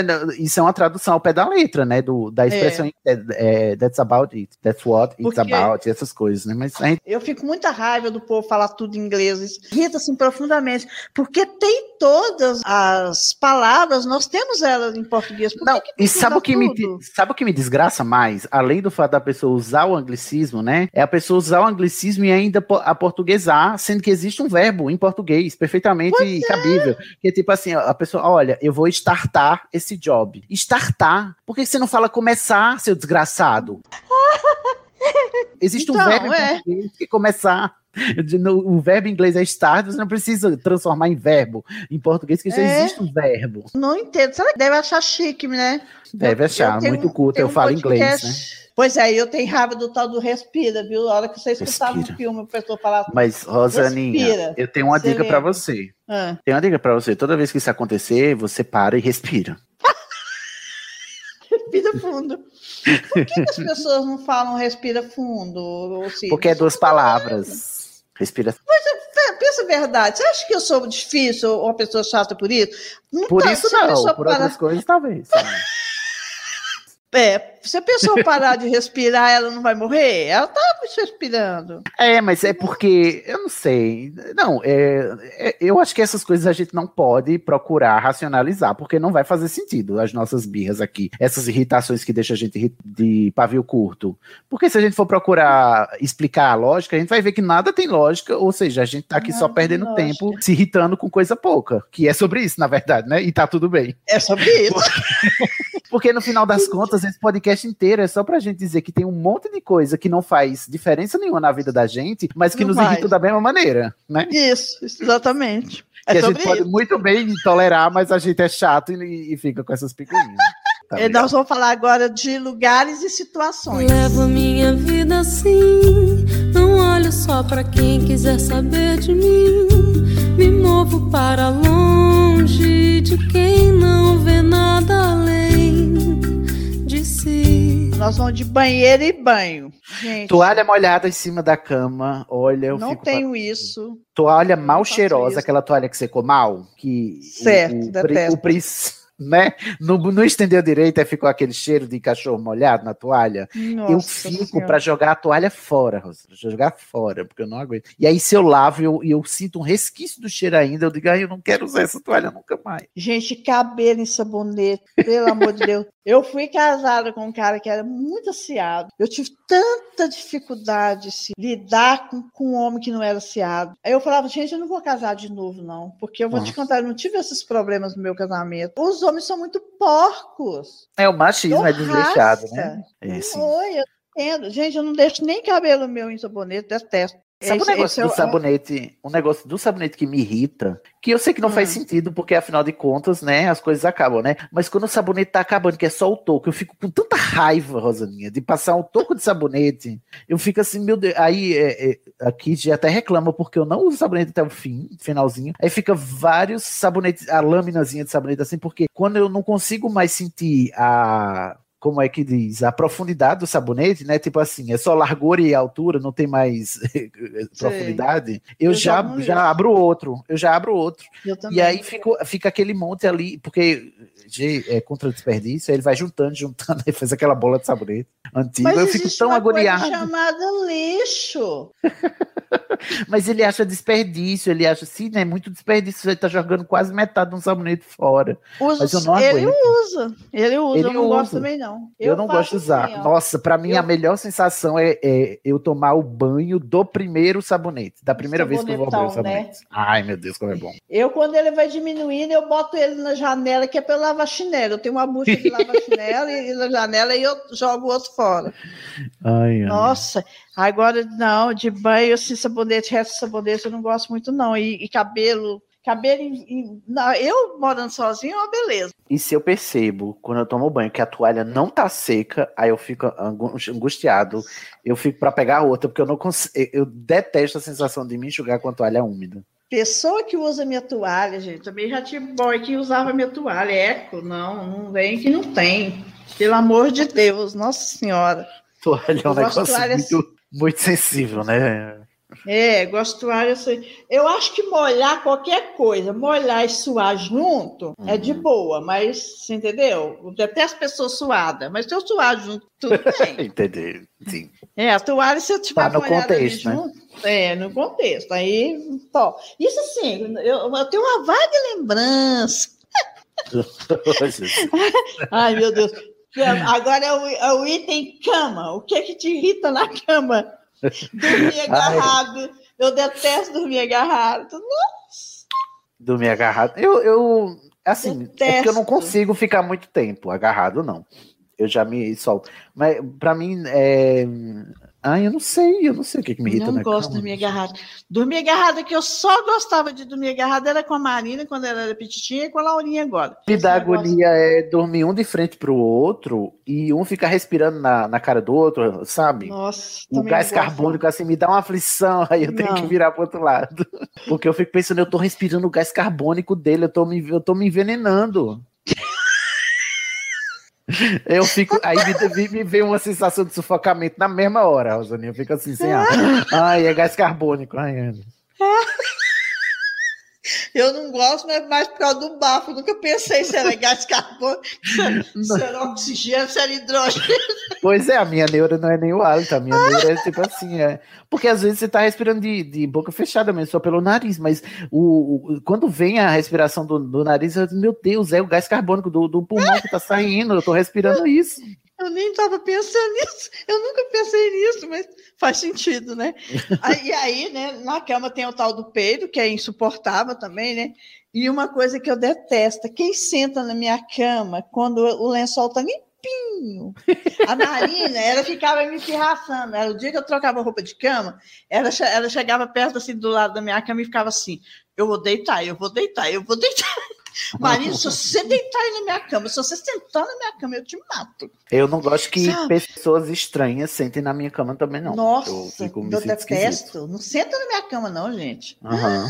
Não gosto, detesto que alguém sente na minha cama. É, Olha sabe, só assim, de longe. Tanto é que o quarto, é. ninguém nem vem no meu quarto, assim, eu não mostro meu quarto para qualquer, qualquer um, não. Quando eu troco lençol, não, não senta na minha cama quando eu troco lençol, não.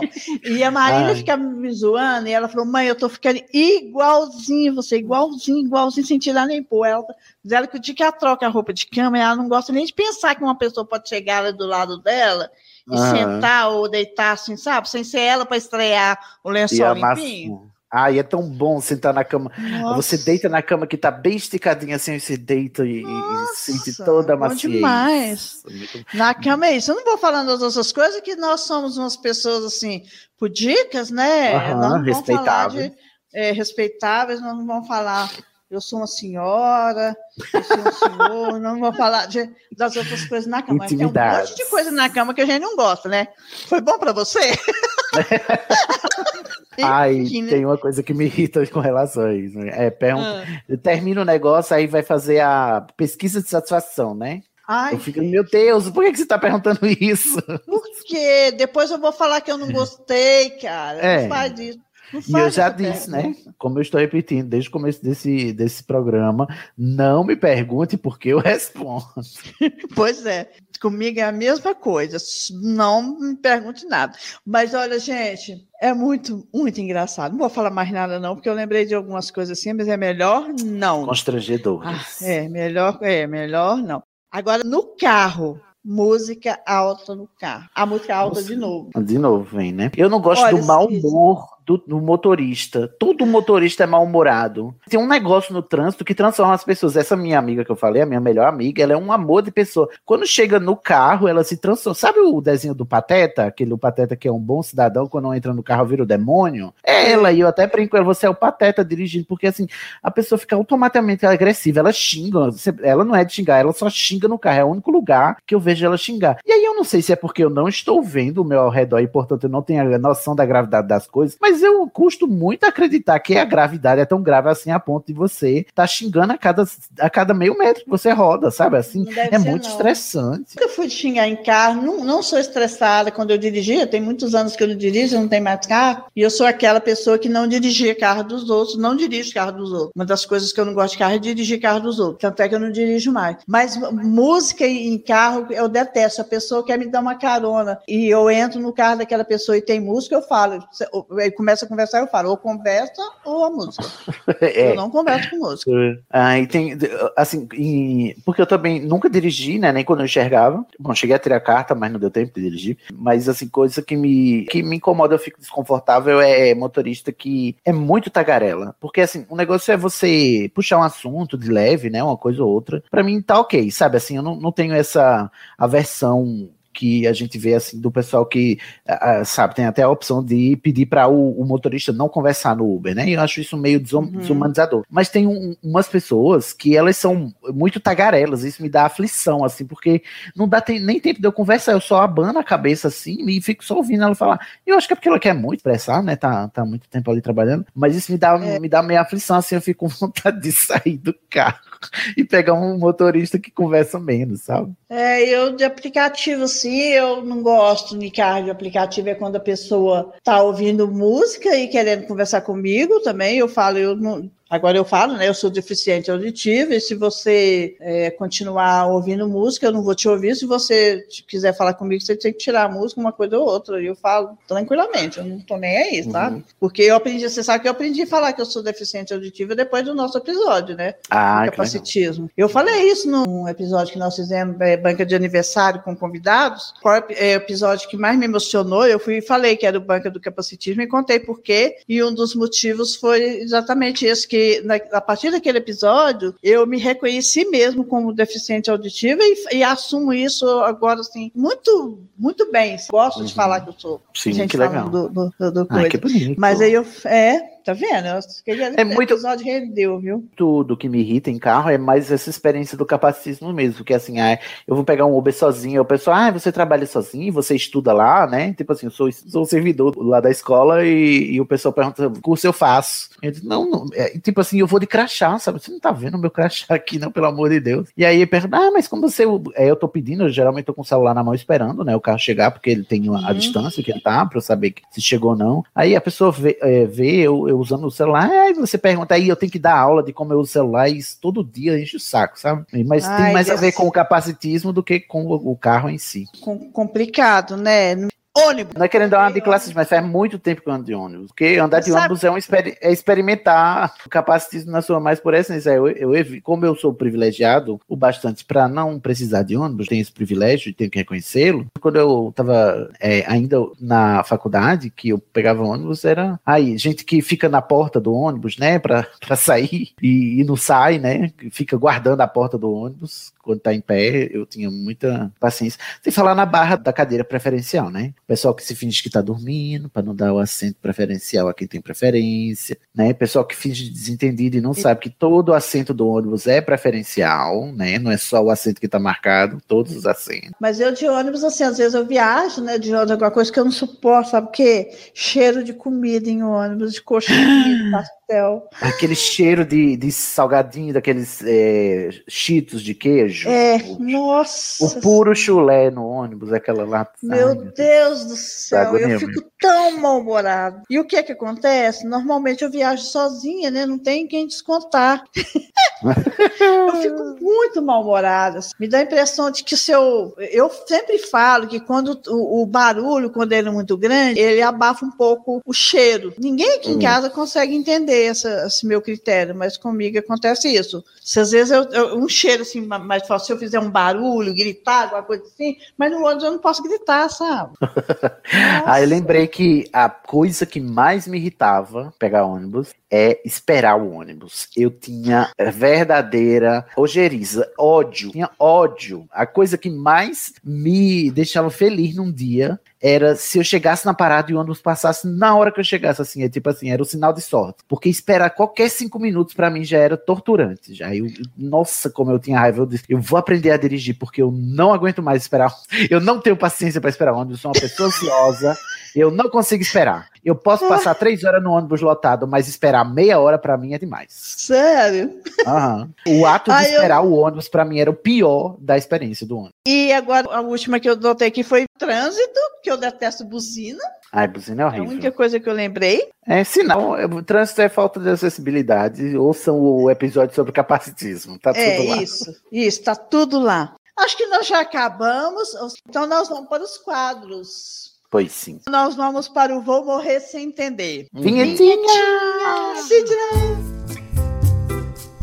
Vou morrer sem entender tem a ver com a falta. A falta de noção, bom senso, empatia, bons modos, aquele tipo de coisa que quando a gente vê, ouve ou percebe, vem aquelas indagações. Oi? Como é que é? Que porra é essa?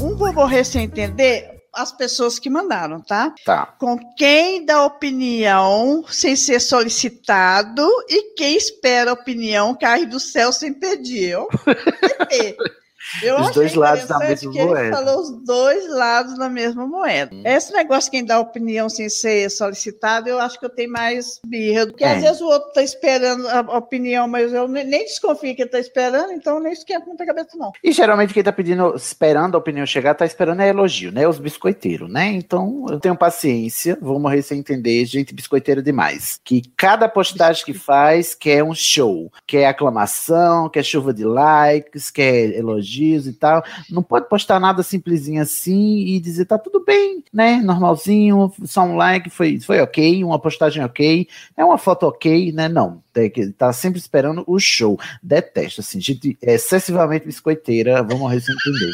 Não Verdade. tenho paciência.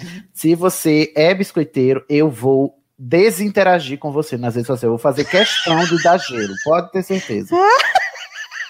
você tá postando para pessoal curtir, mas você não deixou claro isso, né? Que é esperando a opinião sem pedir, né? Que é, ai meu Deus, é, não vou, não vou interagir, vou fingir que nem vi. E se perguntar, eu vou dizer, ih, menina, nem vi nada, passou, não deve ter passado na minha, meu, na minha timeline. Eu vou tão morrer sem entender essa mesma coisa que você tá falando, que eu tenho dois Instagrams, né? O Dona da Banca e o meu Instagram. Eu, Rosana Tibus, não curto Dona da Banca. Dona da Banca não curto post meu no, no, no Tem gente que curte o próprio post. Eu morro de vergonha. Nossa, vou morrer eu sem entender também. Vergonha. Quem curte o próprio. Tem um outro, vou morrer sem entender. Ninguém fazer nada para parar o Bolsonaro. Que ódio. Ai, Ai meu Deus. Gente, é, eu vou morrer sem entender, mas ao mesmo tempo eu entendo bem, né? Que a gente sabe como, o que é está acontecendo para ele continuar aí, né? Gente, não é à ninguém, toa. Ninguém para ele mesmo, né? Cada dia ele para um trem, né? Você viu a de hoje? Disse que ele não sabia que estava sendo gravado. Tem hora que eu acho que ele sabe tudo. Ele faz. É, é, alguém, não sei o que está acontecendo com esse mundo, não, porque tiraram a Dilma, gente, tiraram a Dilma, não entendo. É, é muito esquisito. Enfim. Tô, é a não, democracia esse... burguesa liberal, Rosa. Eu vou morrer sem entender gente que não sabe pedir desculpa. Que acho que foi uma das primeiras coisas que a gente falou nesse tema aqui, foi. que é a gente se reconhecer enquanto pessoas irritad, irritáveis, né, e de pavio curto, também Isso. passa pelo fato de que a gente tem que reconhecer quando a gente extrapola e ofende as pessoas pessoas. Na internet eu vejo cada dia mais pessoas que simplesmente não sabem pedir desculpas quando erram. E o próprio pedido de desculpa já é se justificando de que a pessoa estava certa em ter cometido o erro. Tem o pessoal que fez um comentário racista, machista, etc. Aí na hora de pedir desculpa, o influenciador aí vem com mil ressalvas. Ai, me desculpe se eu ofendi alguém. Quem me conhece sabe. Aí o pedido de desculpas vira mais um pretexto para a pessoa ressaltar quantas qualidades mil ela tem, ao contrário desse mínimo erro que você não deveria nem ter apontado, porque, né, que pessoa ruim é você que fica apontando um erro simples que eu cometi quando eu sou essa pessoa maravilhosa que tem todas essas qualidades. Não vou entender nunca as pessoas que não se desculpam. Elas usam palavras, tem, tem pedidos de desculpas que você ouve mil vezes a palavra desculpa, desculpa, desculpa, mas quando você pega a mensagem, a pessoa não se desculpou não em nenhum momento, não, não se arrepende, não se compromete em não repetir o erro, é só Ela se justificando. Reafirma, né? E reafirma, reafirma. o erro. É, nossa, isso é para mim. Maurício, é... o tal jogador lá, ó, Maurício Souza fez ontem, né? Anteontem, não sei. Você pois viu? É. Vi, vi, vi. E o pedido de desculpa dele, pedido de desculpa. É, pedido de desculpa nada, né? Foi só um. De nada, ele de... simplesmente ele falou que e mandaram ele embora, tem que mandar embora mesmo, não pode aceitar, não. Esse cometeu foi crime. E é tão sintomático isso que tem postagens na internet, e eu acho isso um sintoma do, do estado das coisas. Tem postagens já que é ensinando você a pedir desculpas sério, porque a gente simplesmente não sabe é, pedir desculpa. A gente é ensinado a não se desculpar, mesmo quando é. a gente tá falando que tá se desculpando. E aí tem mil e um tutoriais de pessoas e ativistas sérios que dizem: olha, quando você for pedir desculpa por um erro que você cometeu, diga desse jeito, desse jeito, desse jeito, não diga desse jeito, desse jeito, desse jeito. E para mim, o fato de existir a necessidade de manuais de como se desculpar de verdade é um sintoma grave de quão doente a gente tá, ao ponto de que a gente não consegue o mínimo da civilidade, que é pedir perdão sincero e honesto e reconhecer um erro que a gente cometeu e se comprometer a tentar não, não, não cometê-lo mais. Para mim é triste, é muito triste. Agora nós vamos para o Conta que te acolho. Vamos lá? Vinhetinha! Vinhetinha. Conta que te acolho é o quadro mais vem cá que te abraço do dono da banca, pois ouvimos suas queixas e tentamos te ajudar. Afinal, dar conselhos a quem pede é a nossa cara. Um conta que te acolho aqui é do PP. O que eu faço quando alguém questiona gosto meu? Se gosta, é problema meu, me deixa. Eita, olha Aí eu lembrei da parte que você. eu acho que eu sou a pior pessoa para aconselhar, né? Nesse caso agora. Olha, eu achei que alguém vai criticar? Vai, pode criticar, pode. A que a pessoa não pode é falar para você, ela pode criticar. É, se não solicitou. Ela, assim, a gente fica assim, matutando na nossa cabeça, como é que pode a pessoa gostar daqui? Agora, falar para você, se a pessoa, eu, meu conselho que eu te dou é o seguinte, se a pessoa chegar perto de você para falar, você vira para a pessoa e fala, quem? Aí a pessoa vai falar, o quê? Você fala, quem te perguntou? Pronto.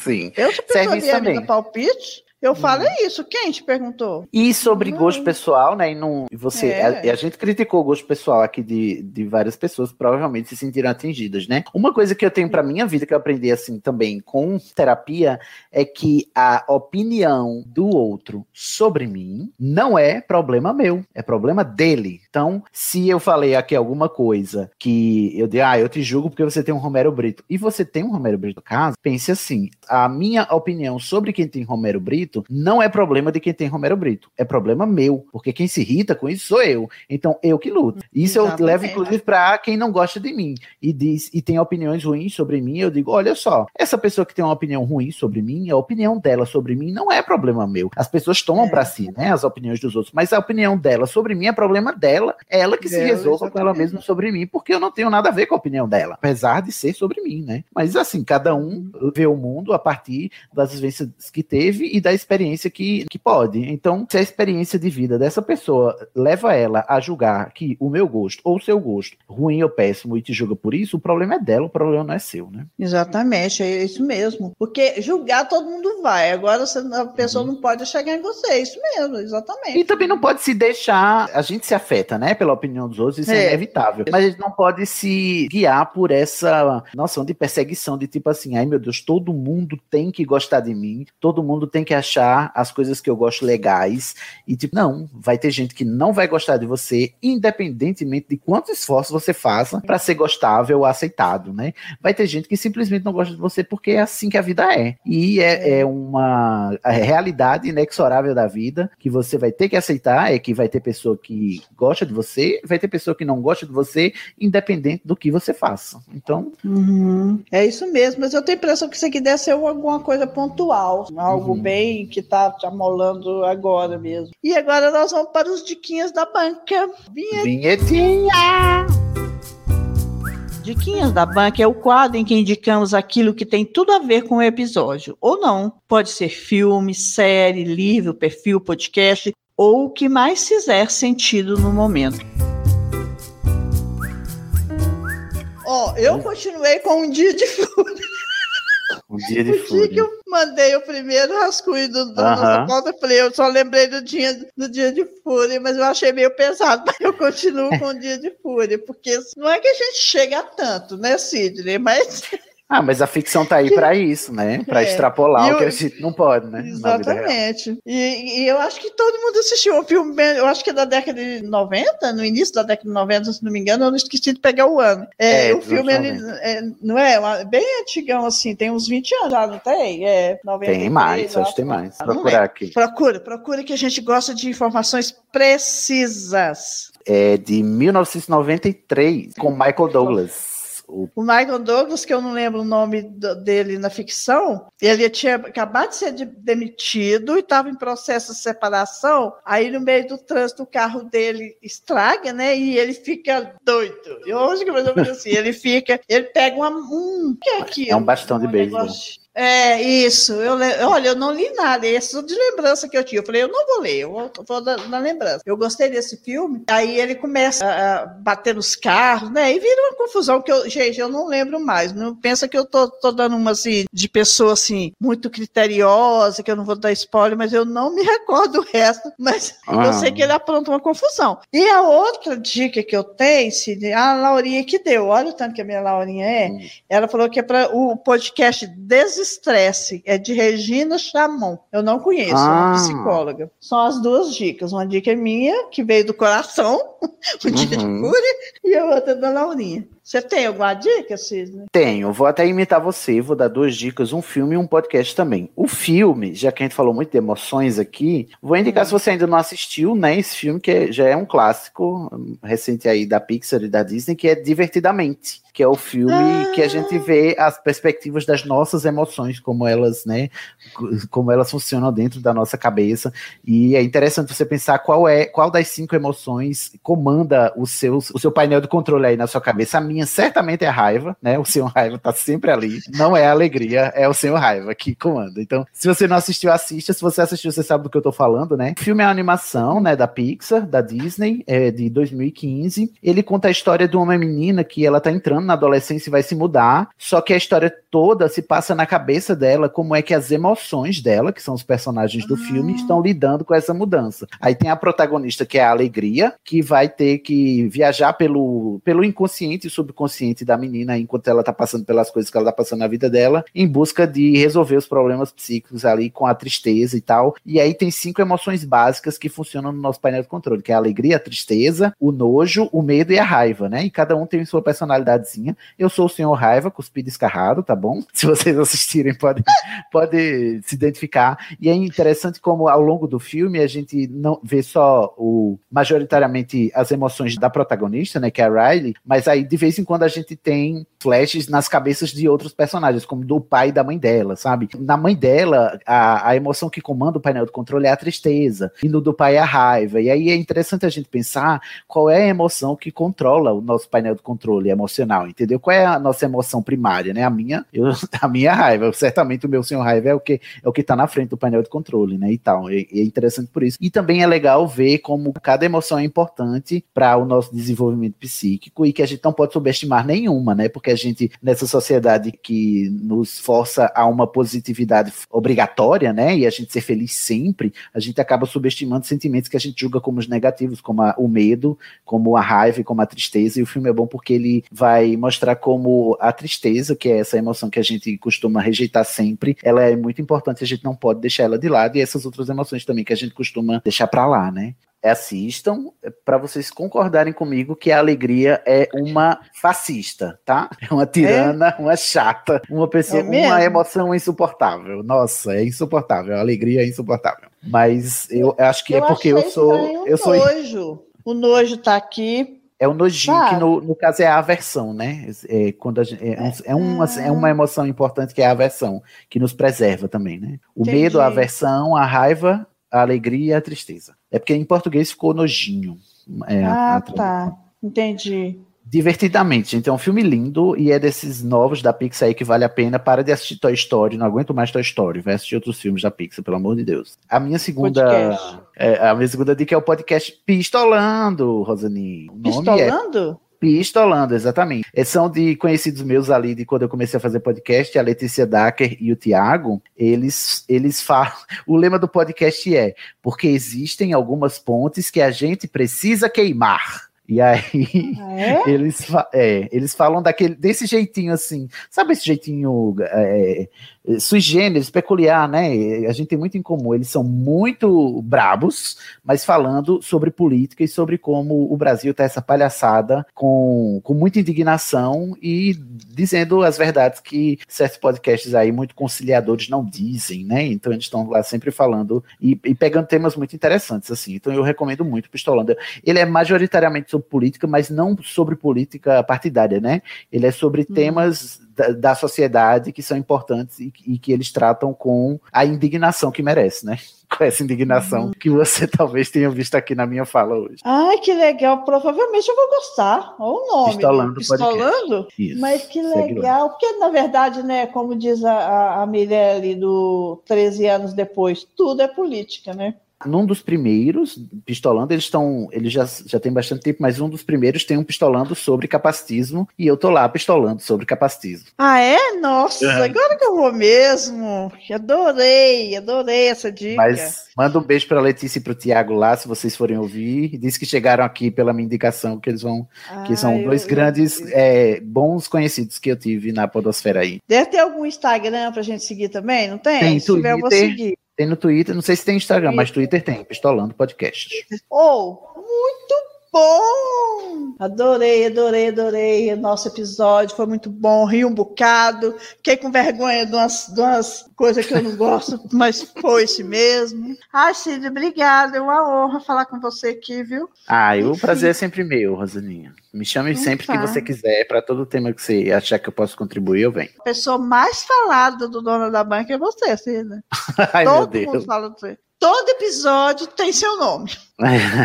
Aí eu fico muito desconcertado, eu não sei nem não. como né, agir diante de tantos elogios. A banca aqui sempre me recebeu muito bem e eu agradeço ah, muito ao carinho que não só você, mas o pessoal ao seu redor, os seus ouvintes, Rosaninha, são todos muito gentis comigo, gosta. muito carinhosos. Eu quero agradecer imensamente aqui o carinho. Posso ter ofendido alguns, né, hoje, sem querer, mas, gente, muito obrigado, assim, e sempre que eu puder, é, eu volto aqui, Rosaninha, é só me chamar. Eu agradeço é demais você ter topado essa, tá? Até a próxima, beijo, inclusive. Beijo, beijo. Terá... Até a próxima.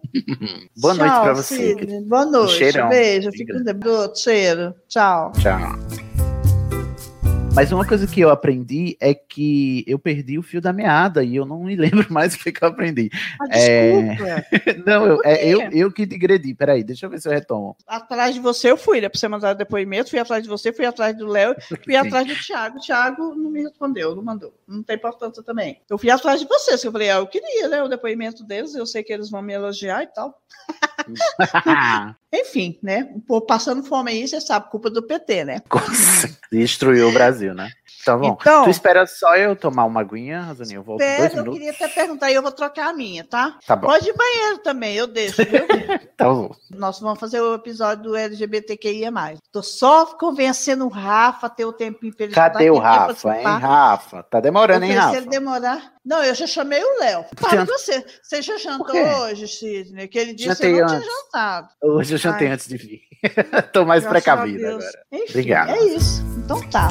Então, minhas gentes, espero que tenham gostado deste episódio. Para participar aqui comigo, sugerir temas ou pedir conselhos, é só enviar um e-mail para donadabanca.terra.com.br ou me chamar lá no Instagram, Dona da Banca Podcast. Se desejar o anonimato, é só me falar. Fiquem de olho nos posts e lembrem-se, nos dias 5, 15 e 25 de cada mês, há sempre algo diferente no ar. Beijinhos!